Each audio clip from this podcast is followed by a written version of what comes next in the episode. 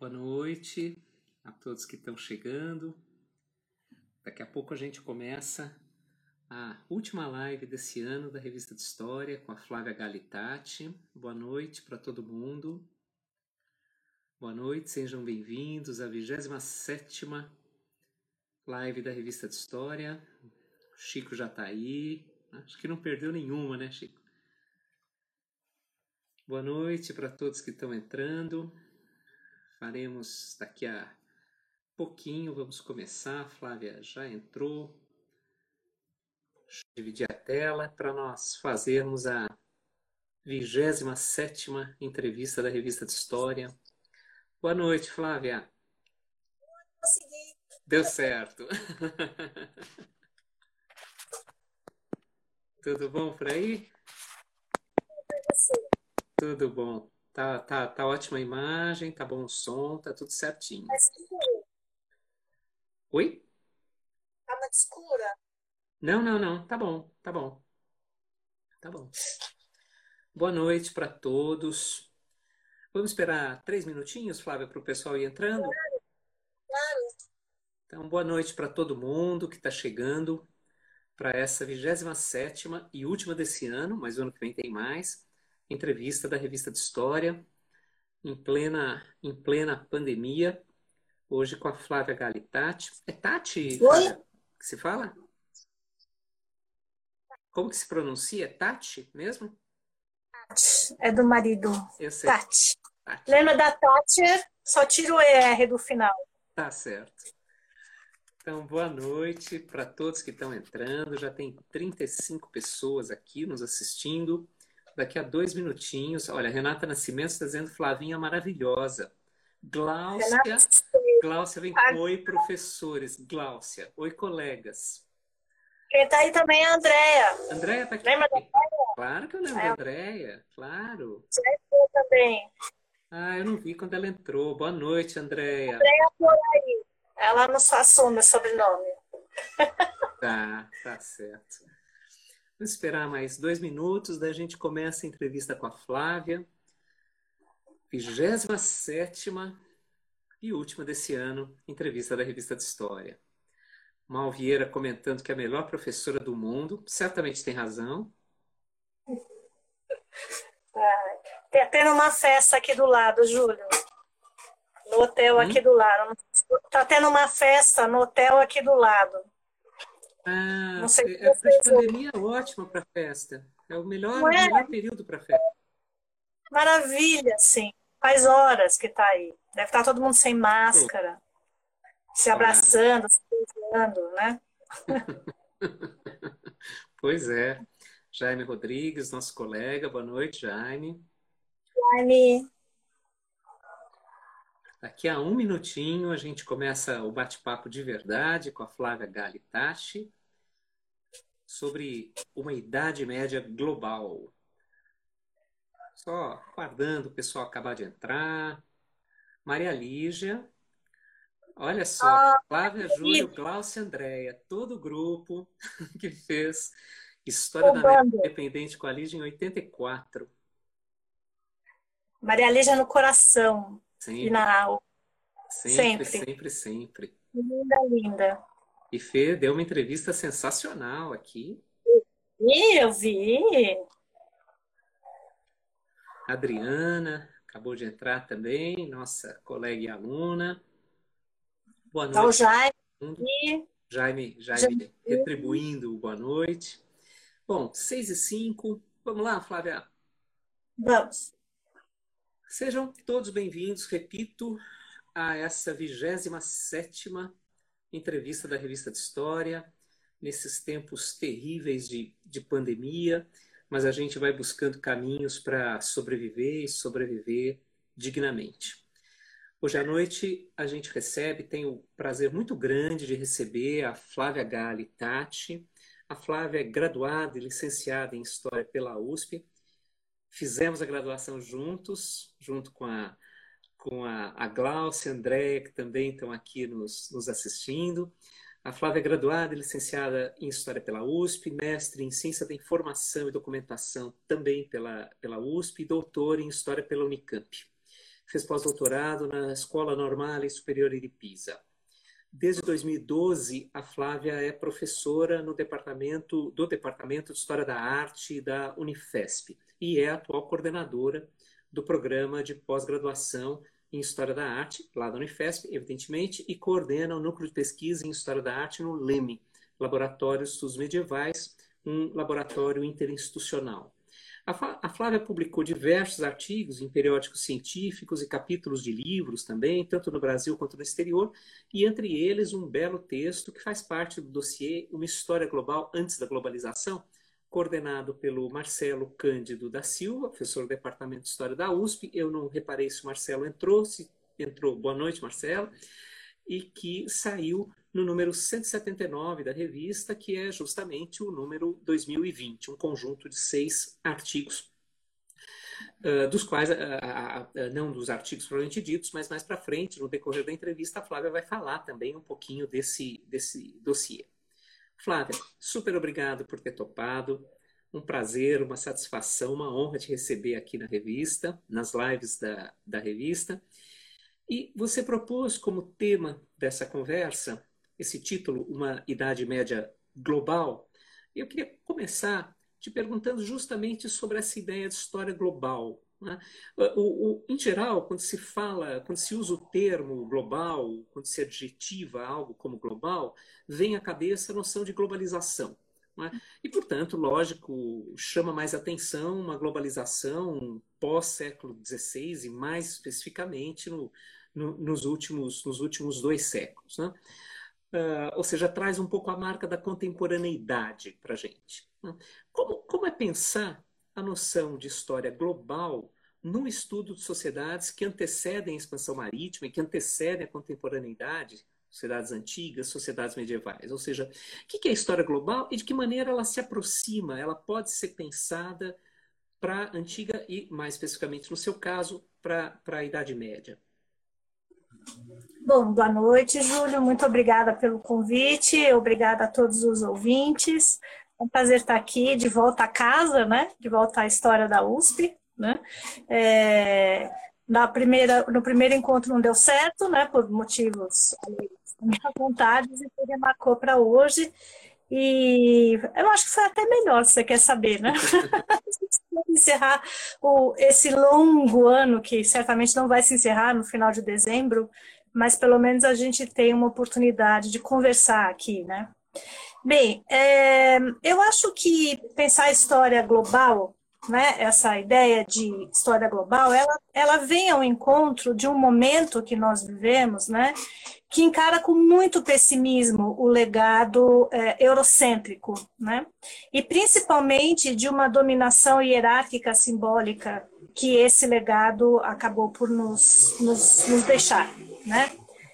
A, a, história global, como um todo, digamos assim, né, ela vem como uma alternativa à história nacional. Né? É, ela parte de uma ideia de interdependência né? e de processos de integração em espaços uh, diferentes, em espaços, né? É, só que esses espaços não são pensados a partir das fronteiras nacionais, né? Então, são espaços que nós podemos uh, compô-los de formas distintas, ou por comunidades, enfim, né? ou por religiões, mas não são espaços necessariamente circunscritos à territorialidade imposta né? pela, pelos, pela ideia de Estado-nação. Né?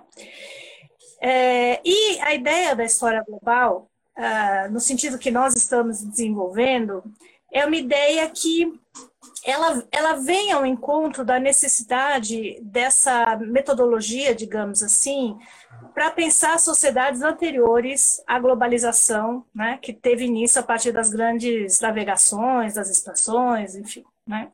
Uh, como pensar, então, essa globalização num mundo que ainda não era global? Global no sentido de que nós pensamos como global, né? Mas para aquele período, pelo menos para a Idade Média ou para sociedades anteriores, ele era global dentro de um sentido, né? O global, como diz o Brodel, Fernando Brodel, é ir a, além dos limites, né? É a expansão, não é o total, mas é a expansão para além dos limites. Então, uh, para nós pensarmos essas sociedades né, que viveram ou que atuaram antes do momento das grandes expansões, a melhor forma que nós temos de chamá-las são de sociedades antigas, né? É, antiga com A minúsculo, né? não A da, da, antiguidade, né? Porque elas experimentaram sim um processo de globalização bem antes da expansão marítima. A questão é ver como que nós abordamos esses processos de globalização, né? É, neste período, uh, enfim, entre o que nós, uh, enfim, entre a Eurásia e, e a África, né? Isso não é festa daqui. Esse barulho. Vem um barulho. O barulho de vento, o barulho de vento é daqui. É daqui. Ai, assim. a gente está preocupado porque sempre tem um cachorro, um gatinho, obras. É, daqui a pouco vai passar um gato por aqui também. Mas isso faz parte das lives, eles são convidados especiais e. Tem que tá fazer um chá. então, você, você falou agora há pouco, Flávia, de metodologia, não? E, e, e, acho que é uma questão metodológica interessante quando, quando você apresenta a ideia do global medieval do, ou do medieval global, uh, é, uh, falar numa, numa, numa, numa história global é sempre recorrer à comparação? É sempre uma história comparativa que entra em jogo? Sim, porque a história comparativa ela vai identificar para os paralelismos e as conexões que não eram contempladas anteriormente pela história nacional. Né? Então, o que, o que faz esse comparativismo? Não precisa ser necessariamente uma comparação entre sociedades ou espaços que efetivamente tiveram um contato, necessariamente, né? direto. Né? Mas é perceber como que esse comparativismo nos mostra as formas em que essas sociedades ou essas comunidades se constituíram né? como elas se modificaram, como elas foram perpassadas por diversos elementos internos e externos, né, que acabaram por é, resultar na, na, sua configuração. Né? Então, na verdade, a história comparativa, ela, ela também procura levantar quais são os elementos heterogêneos que perpassam essas sociedades. Né? A história nacional, ela é uma história que não, não abre espaço para o outro, né? ela procura criar uma homogeneidade interna. E a história comparativa não, ela vê exatamente os fluxos, né? ela, ela vê todos é, esses elementos que perpassam então e interagem com, é, entre as diversas sociedades, as, os diversos espaços que são então estudados. Né? Ou seja, mais dinamismo, né? É, é, é, é, basicamente uma história que se volta às circulações, às conexões, né? em vez de em vez de buscar uh, e, e, evita a ênfase na, na, no entranhamento, nas pertenças, nas, nas identificações. Né? Exato. A questão da circulação e da comunicação, ela já rompe, é, por princípio, com muitas ideias estanques, né? com a ideia de que não, não havia um contato, não havia uma mobilidade, não havia as viagens, enfim, a gente sabe que a Idade Média, precisamos ainda acabar com esse preconceito que a Idade Média era uma sociedade, enfim, era um momento estático, né? Pensando em Idade Média, uh, enfim, como um espaço temporal, digamos assim, não é mesmo? Mas sempre tomando cuidado com essa questão da temporalidade, que ela por si também é, uma, é, um, é um pouco estanque, né? Então a gente tem que deixar essa temporalidade um pouco mais fluida, digamos assim. Né? Então, a, a comunicação, é, ela implica é, nas formas de circulação daqueles elementos, né, que, que saem de um espaço, digamos assim, e chegam num outro espaço. Então, a importância é entender como se deu essa comunicação. Né? E, em primeiro lugar, entender o que é que circula. Né?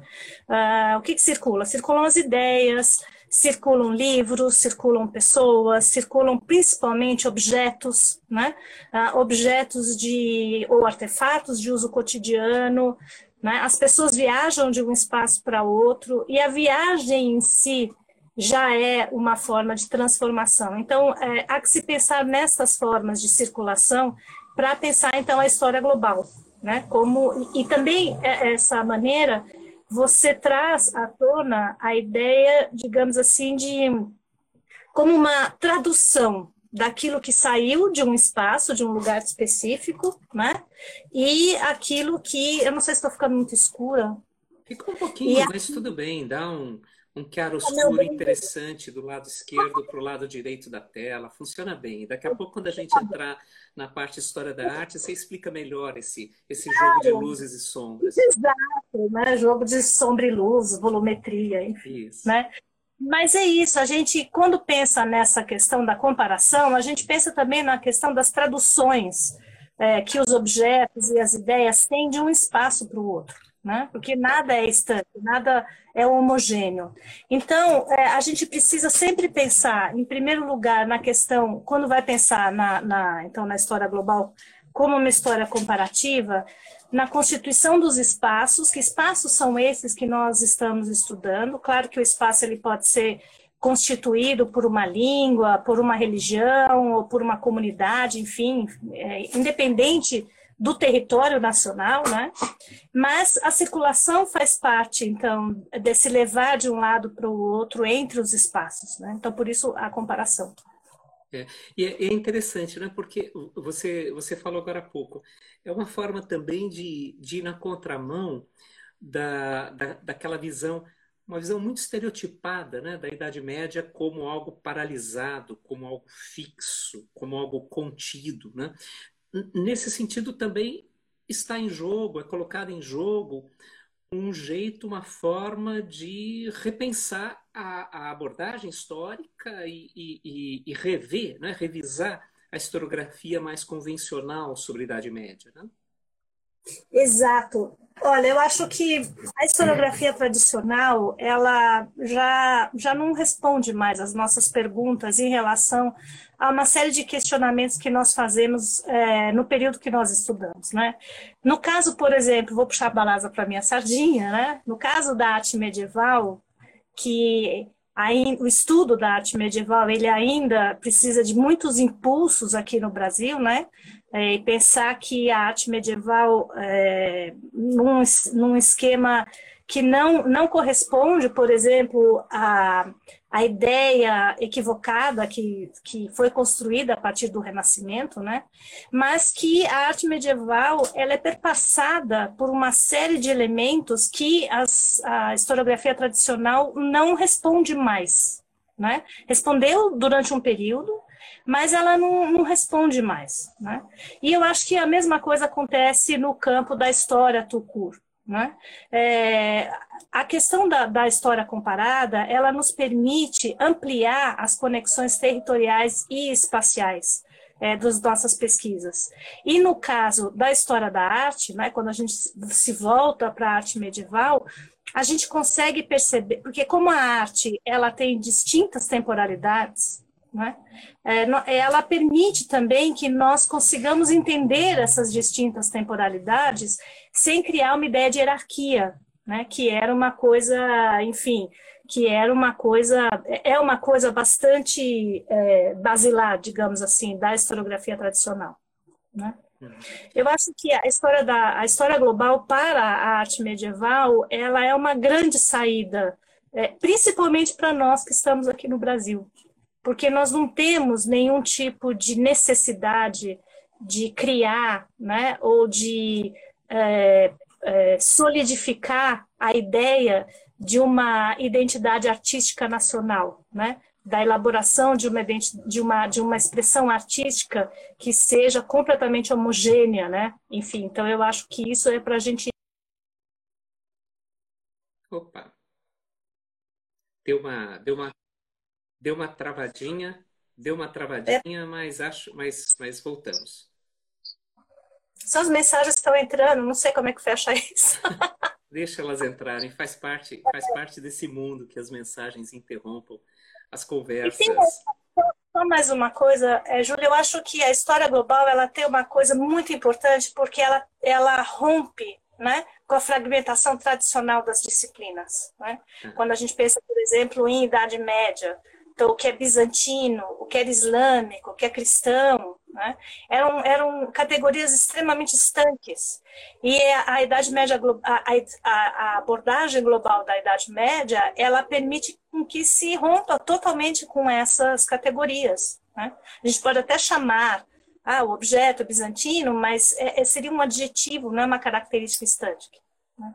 Certo, bacana. É, então, na prática, conectar a ideia de uma história global com o trabalho específico em história da arte, daí ficando mesmo no seu, no seu território de história da arte. Uh, implica alterar, deslocar o lugar da história da arte e também deslocar as estratégias, alterar as estratégias para trabalhar com história da arte, para pesquisar em história da arte, etc. Que estratégias novas são essas? Como o, o, o que há de injeção de ar, de injeção, o, que mudanças passam a, a compor o cenário do, do, historiador da arte? Então, vou, primeiro eu vou explicar um pouquinho o, o que, que nós tínhamos como os cânones tradicionais da história da arte para falar para mudar um pouco, para apresentar como a história global, né, a virada global na arte medieval, ela nos permite várias outras formas de abordagem. Né? A, a, história da arte, quando ela se constitui né, como disciplina, como nos espaços dos museus também, na catalogação das obras dos museus, na criação das pesquisas dos estudantes de, de, de história da arte, né? e mesmo nos livros que são que nós encontramos nas nossas bibliotecas, ela parte de alguns cânones, uh, como, por exemplo, a ideia de linearidade né, e de desenvolvimento de um tipo de, de uma expressão artística que parte da pré-história e vai até a contemporaneidade, trazendo com isso a ideia de uma modernidade, de um tempo em relação ao, ao tempo anterior, né, à temporalidade anterior. Ela também traz a ideia, e, e, isso vem do Renascimento, de uma heroicização do artista, de uma necessidade de individualização daquele artista. Né? É, por isso que o livro do Hans Belting, por, essa, por exemplo, chama Semelhança e Presença, é, a história da imagem antes da história da arte, ou seja, antes desse juízo, dessa dessa, é, é, desse juízo de valor em relação à história, em, em, relação ao objeto artístico, né? Outra coisa também que a história da arte se é, baseou, enfim, foi na, na, ideia da hierarquização entre os tipos e expressões artísticas. Então, ela separou em artes maiores tudo que era pintura, escultura e arquitetura, e o que não cabia nessa classificação, ou seja, os objetos, mobiliários, joalheria, vestimenta, tapeçaria, enfim, todo o resto cairia nas artes menores. Então, as artes menores, elas eram, haviam deixadas de lado, então elas eram trabalhadas de uma forma, com menos seriedade, digamos assim, apesar de nós termos vários museus, né, como o Victoria Albert Museum, né, que tem essas, essa, esse tipo de produção artística, né. E também a história da arte, ela se baseou numa ideia de hierarquia cultural e dominação simbólica, ou seja, a partir do Renascimento, ela tentou criar escolas, estilos, e que momento da história da arte daquela região específica a, a arte se destacava. Então, por isso que nós temos a idade de ouro da holandesa, a idade de ouro da espanhola, enfim. Né?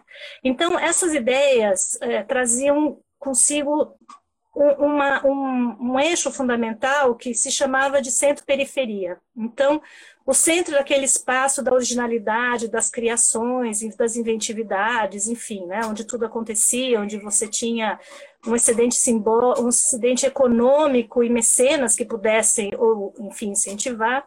E a periferia seriam os outros espaços, então, que por essa tradicional historiografia, não teria nenhum tipo de inventividade receberiam, então, aquelas artes é, elaboradas nos centros de forma passiva, né? O que cria também aquele conceito horroroso de influência, né? Que o Baxandal acabou por é, colocar em terra. Né?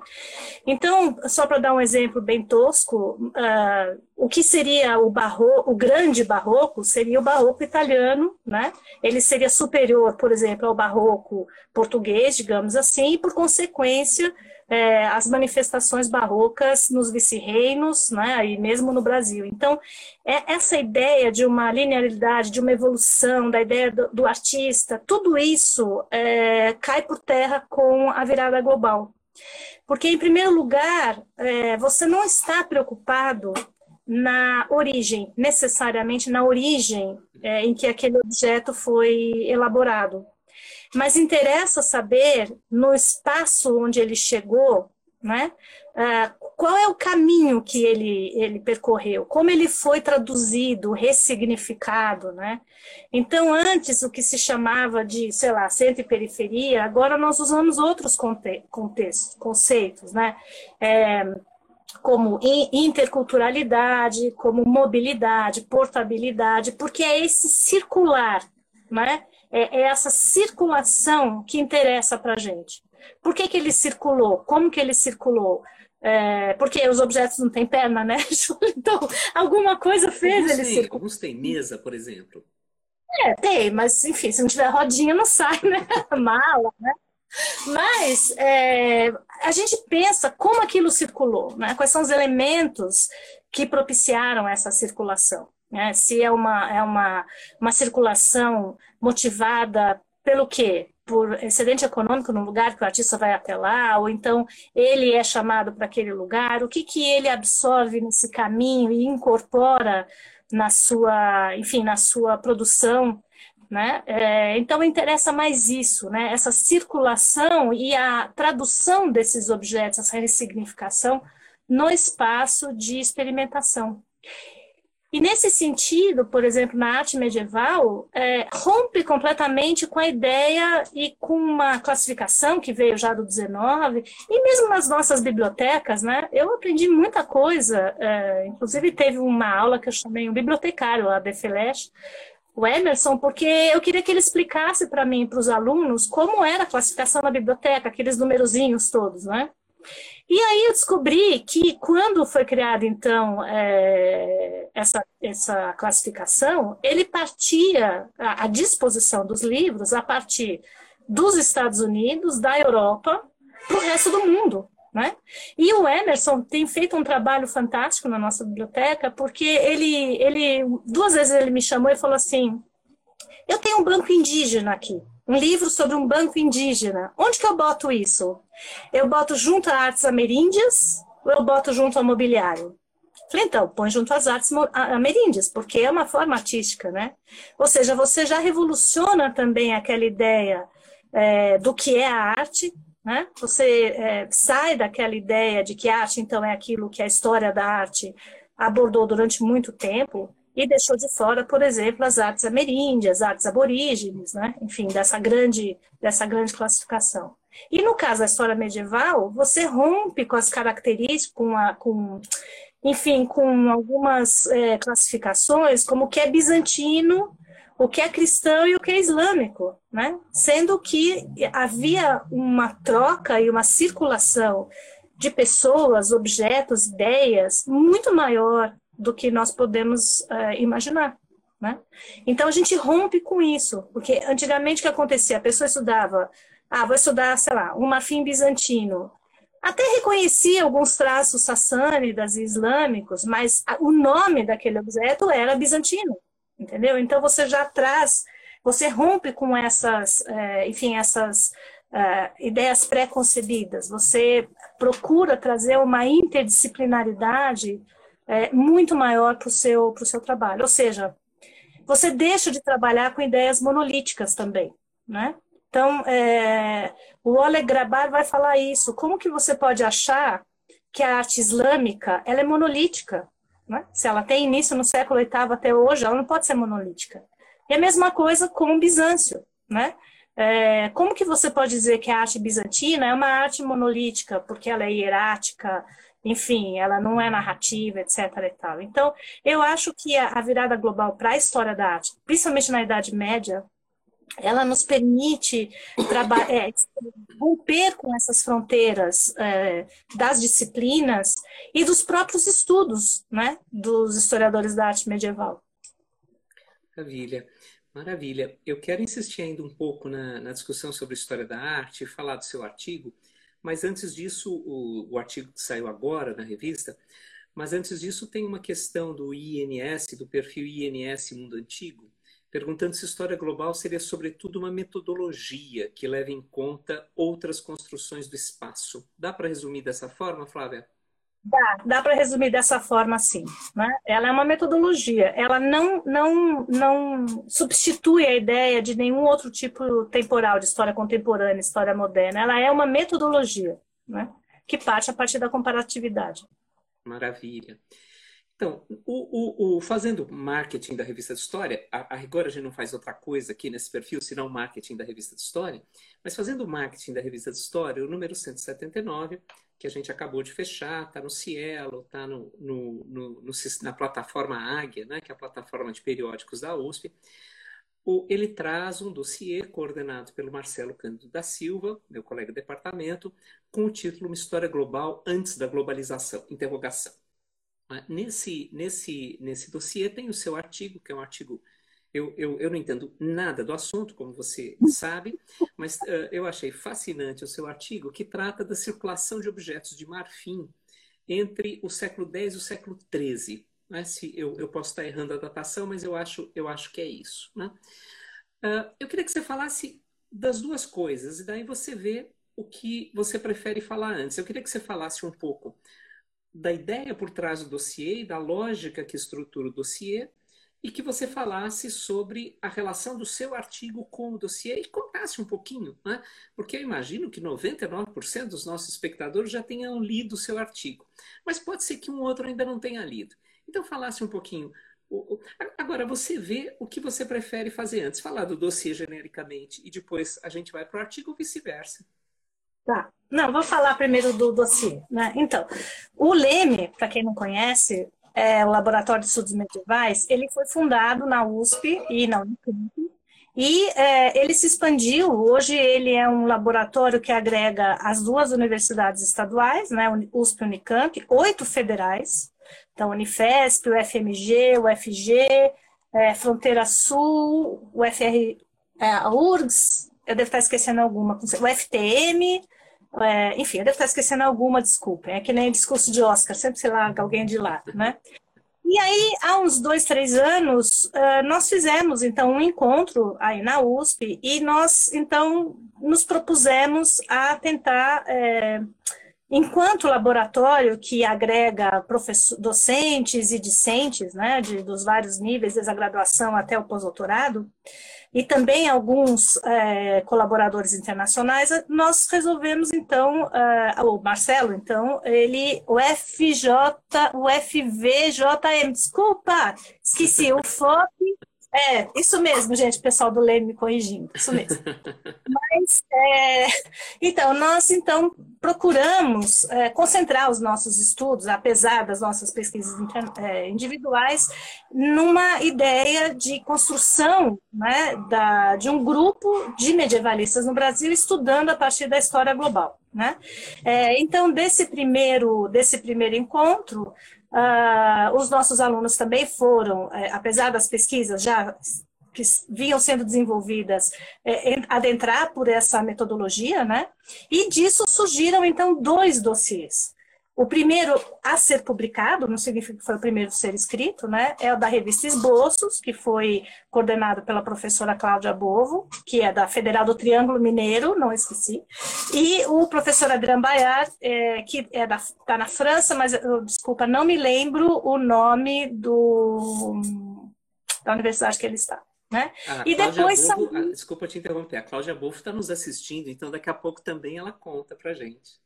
Exato, Claudinha, pode colocar aí. E, e, e aí saiu, então, nesse outro dossiê, nós nos dividimos quem iria escrever em cada dossiê, né?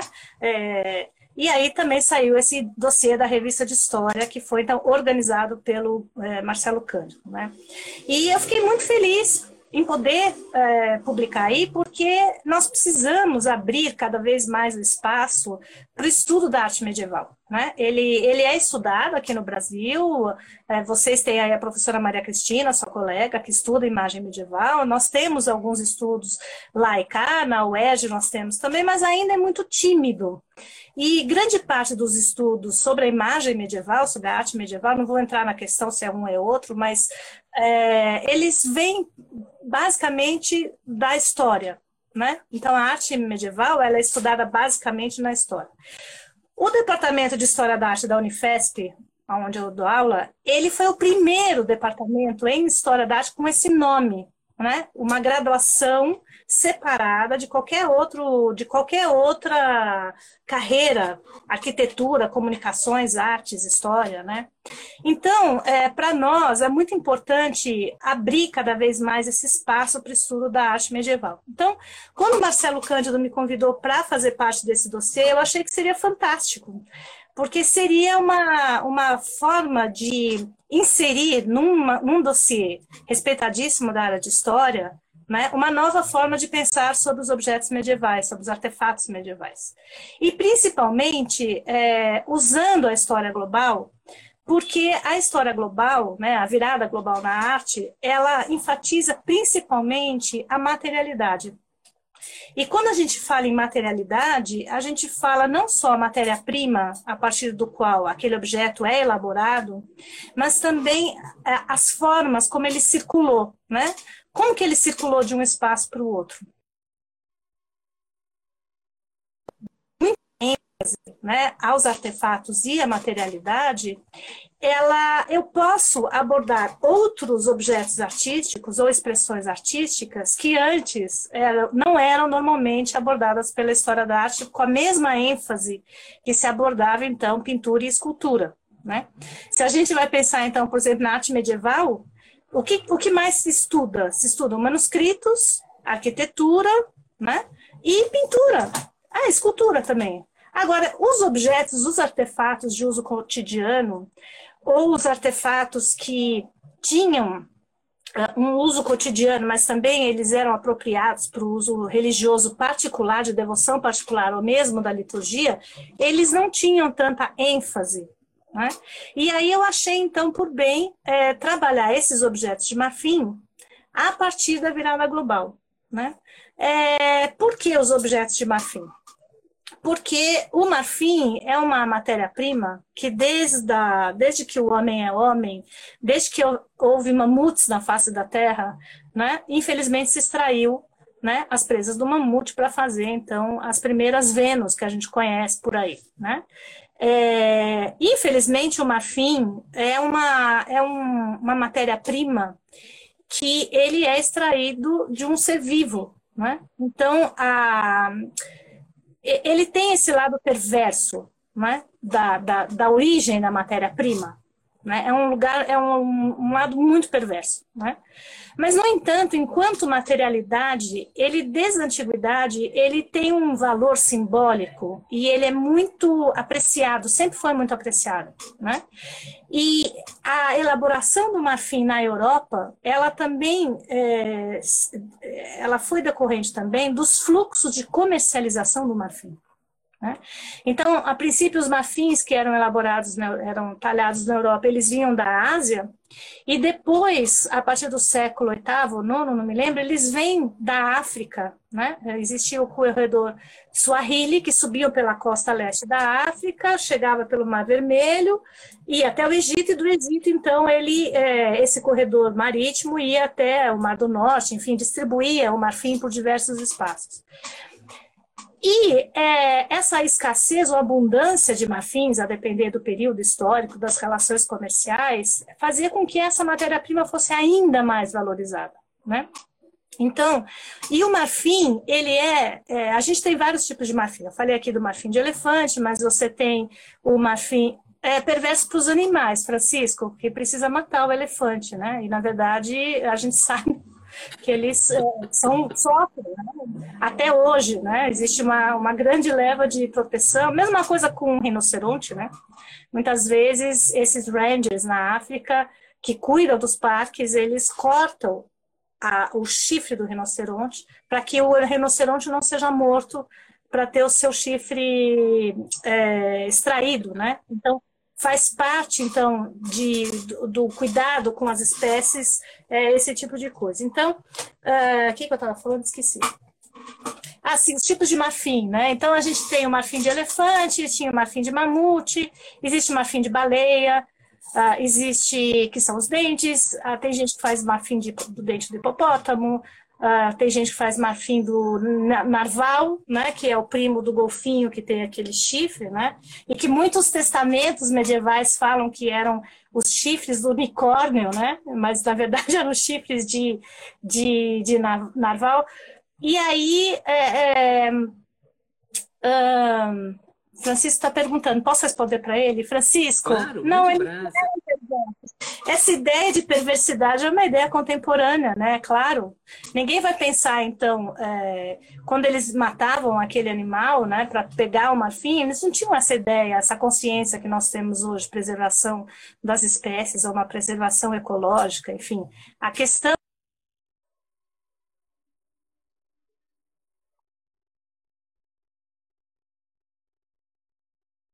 Bíblia. O trono de Salomão era de marfim, né? O cântico dos cânticos também fala do marfim. Portanto, é uma matéria-prima extremamente é, valorizada. E na Idade Média, por conta dessa valorização, né, ele é muito suave ao toque, ele é muito fácil de se é, entalhar e ele requer uma habilidade gigantesca né, para entalhar, porque ele é uma matéria viva, ele é orgânico. Então, se você pega um veio, você estraga como a madeira, né? É, ele vai então é, ser aliado, por um lado, à pureza da Virgem Maria, né?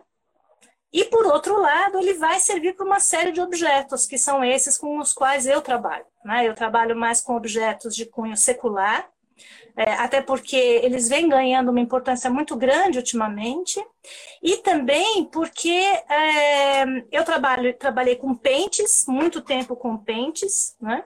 Uh, pentes é, elaborados em marfim, que existem vários nos museus europeus, a maior parte deles, o que é incrível, ela, eles não devem ter sido usados porque eles ainda têm os dentes todos é, perfeitos. E eu estudei muito até que um dia um aluno, um aluno nosso, né, é, me mostrou um, um artigo uh, em que tinham feito uma, um bombardeio de carbono 14 e descobriram um monte de lêndias naqueles, naqueles pentes.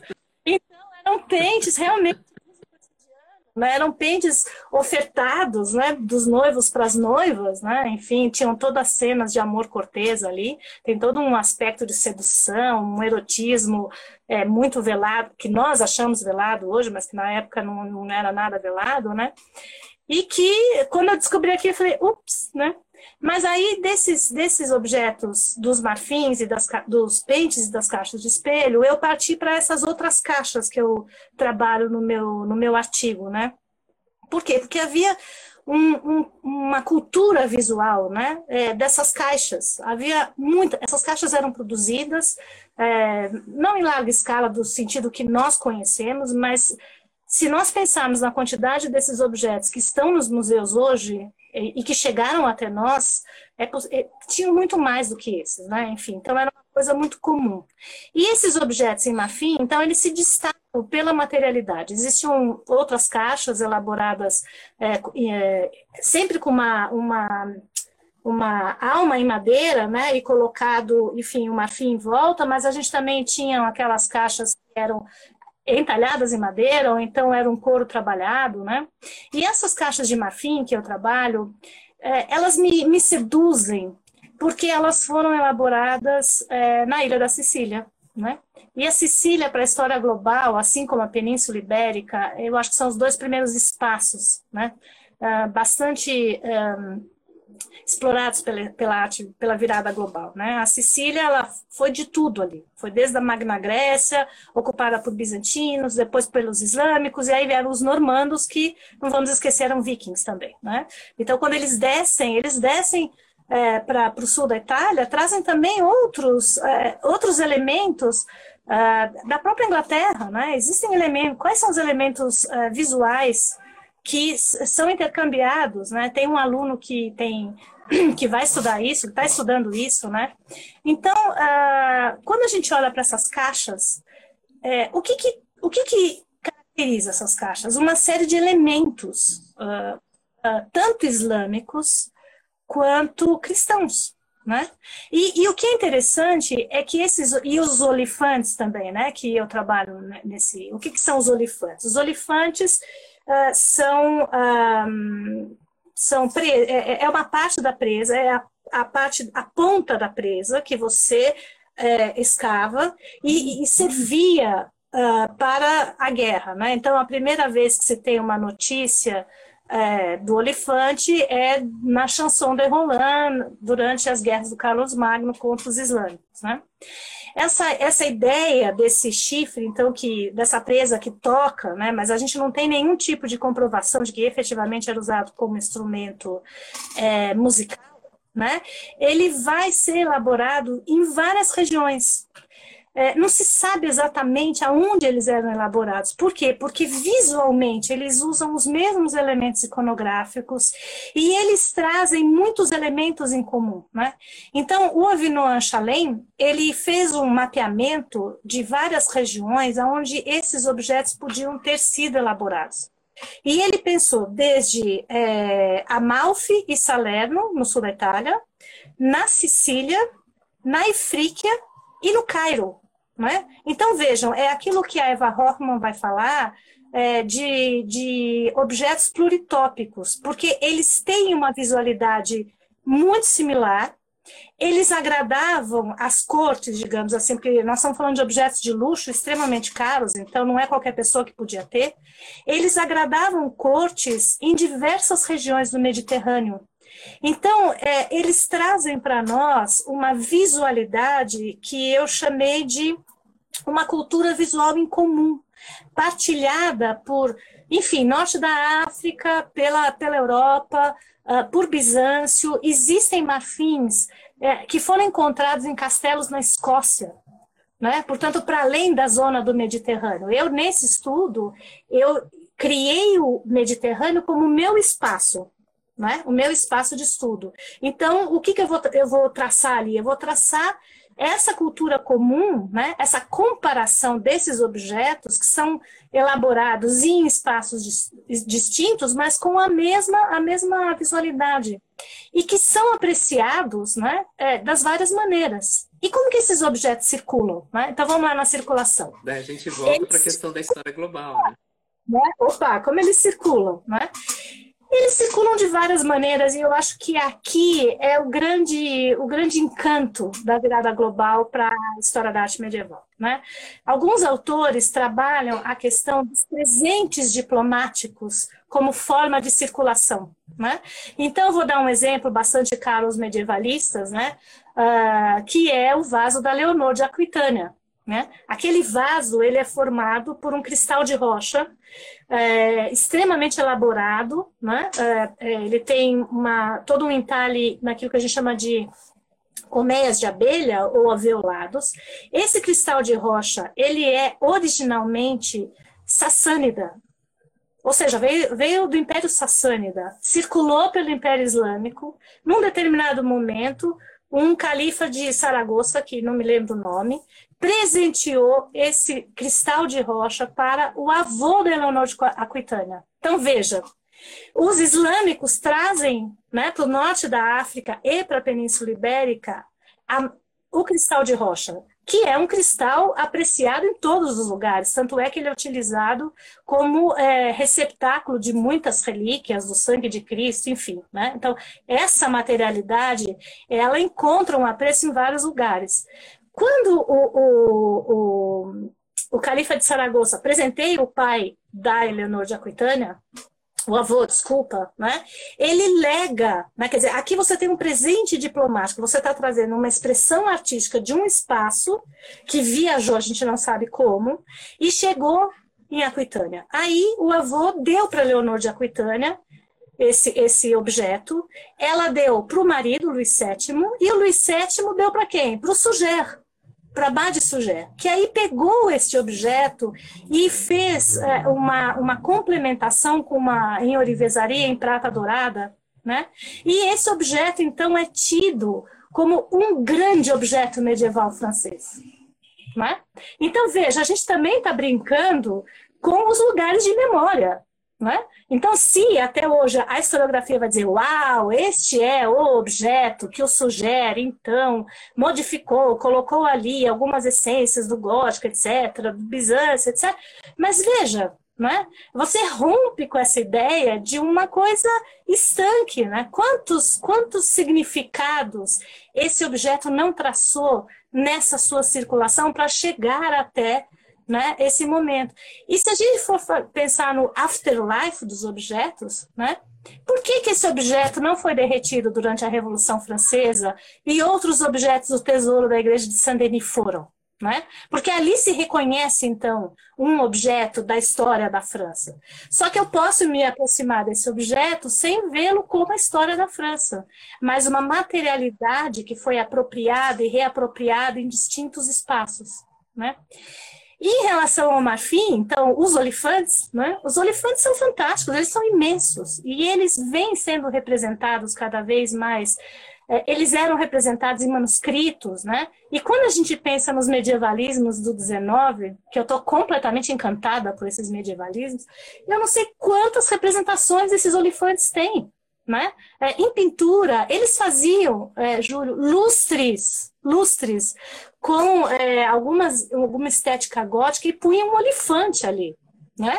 Então é muito muito legal. Esses olifantes eles circulavam como ou uma corte dava para outra. A gente não tem é, em relação a isso nós não temos muita documentação. Né? A gente só pode é, criar hipóteses. Né? Então você tem ou é, a doação, normalmente eles eram doados ou pelos reis ou pelos nobres, é, quando se constituía a pedra fundamental de uma igreja, ou então eles trocavam entre si, as cortes trocavam entre si, né? É, e as caixinhas, elas também eram ofertadas como presentes, né? Os olifantes, eles também eram ressignificados como invólucros para as relíquias tanto que alguns têm umas tampas, e no meu artigo eu coloco um é, que tinha uma caixa elaborada no século XVI. Então, vejam, mesmo no século XVI, séculos depois da sua, é, da sua elaboração, havia ainda um apreço e uma utilização desses objetos. Tanto que eles criavam invólucros para é, protegê-los, né? E as caixinhas, então, que eu acho, para mim, é o meu objeto, assim, que eu adoraria ter uma, elas eram muito comuns, tanto, digamos assim, no espaço islâmico, né? E não pensar o espaço islâmico como uma coisa heterogênea, como homogênea, mas sim perpassados por toda todas a, a, heterogeneidade, né? Então, o islâmico do norte da África não necessariamente é igual ao islâmico siciliano ou da península, né?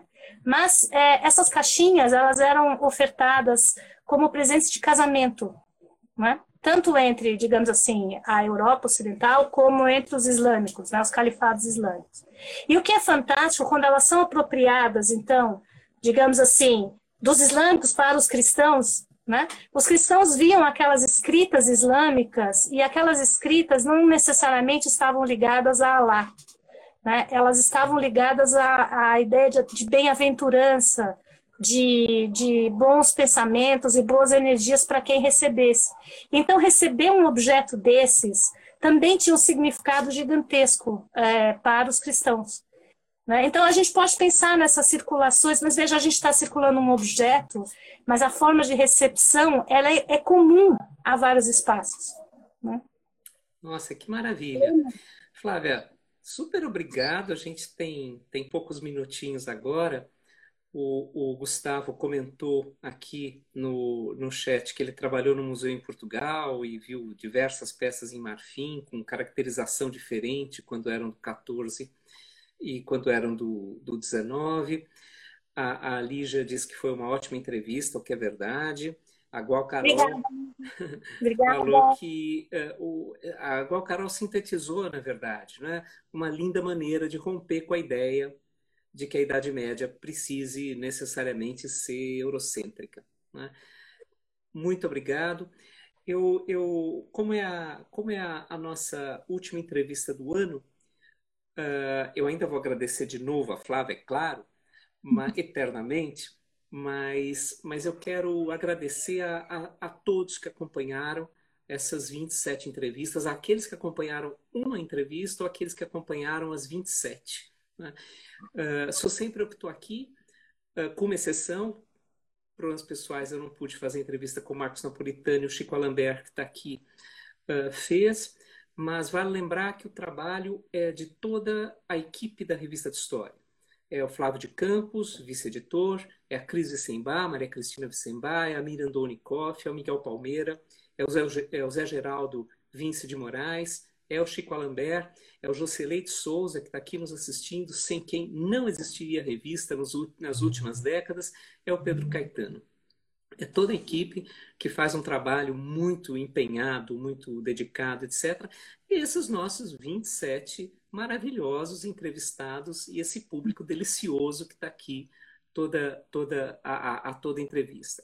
A gente teve um ano, um ano brutal, e ficar mais perto dos nossos leitores, trazer mais leitores para os periódicos acadêmicos, mostrar a importância do trabalho científico e da alta qualidade que se faz, como se faz ciência e ciências, e ciências humanas no Brasil, é importantíssimo hoje em dia e foi o nosso jeito de lidar com esse mundo medonho que nos coube em 2020. A gente vai descansar agora preparar as entrevistas para o ano que vem. As atividades da Revista de História nas redes sociais não vão parar, não, não, não tem férias, mas eu quero principalmente agradecer para todo mundo que nos acompanhou nesse ano terrível e, e, e, e torcer para que tenhamos todos um 2021 mais digno, é? minimamente digno. E Flávia, linda demais sua entrevista, hum. super bom te receber e, e, e bonito também fechar esse ciclo de 2020 com você aqui. Do, do ponto de vista pessoal, afinal, está aí a Andréia, está aí a Glaucia, já somos quatro da mesma turma de graduação, de 82 a, a 85, e, e uma entrevista maravilhosa. Muito obrigado, não só porque divulgou, ajudou a divulgar o número 179, que está na plataforma Águia, que está no Cielo, mas porque trouxe um monte, um monte, um monte de questões interessantes para a gente ficar maquinando nesse mês de férias. Super obrigado, menina. Eu que agradeço, né, menino? é muito bom estar aqui com você também. Queria agradecer toda a equipe da revista, é, os editores, ao Jocelei, que teve uma paciência incrível comigo, porque toda hora eu ficava mandando alguma coisa. Muito obrigada, Jocelei. Obrigado a todos a vocês. É um prazer estar aqui mesmo é, e que vocês tenham aberto, então, espaço para arte medieval, né? Enfim. É, e também aos ouvintes que aqui estão. Esse foi um ano terrível, hum, vai continuar um pouquinho, mas vamos sair dessa, né? nós somos superiores a qualquer coisa que está por aí. Né? Em breve estaremos nos abraçando todos de novo. Então, muito obrigada mesmo. É um prazer estar aqui com você, Júlio. Na próxima, a gente toma um vinho juntos. Com André e Glaucia Exatamente. E a todos que estão aqui. Muito obrigada. Muito obrigado, gente. Beijo, Flávia. Beijo para todo mundo. Um fim de ano dentro do possível seguro e um 21 melhor. Abraço para todo mundo.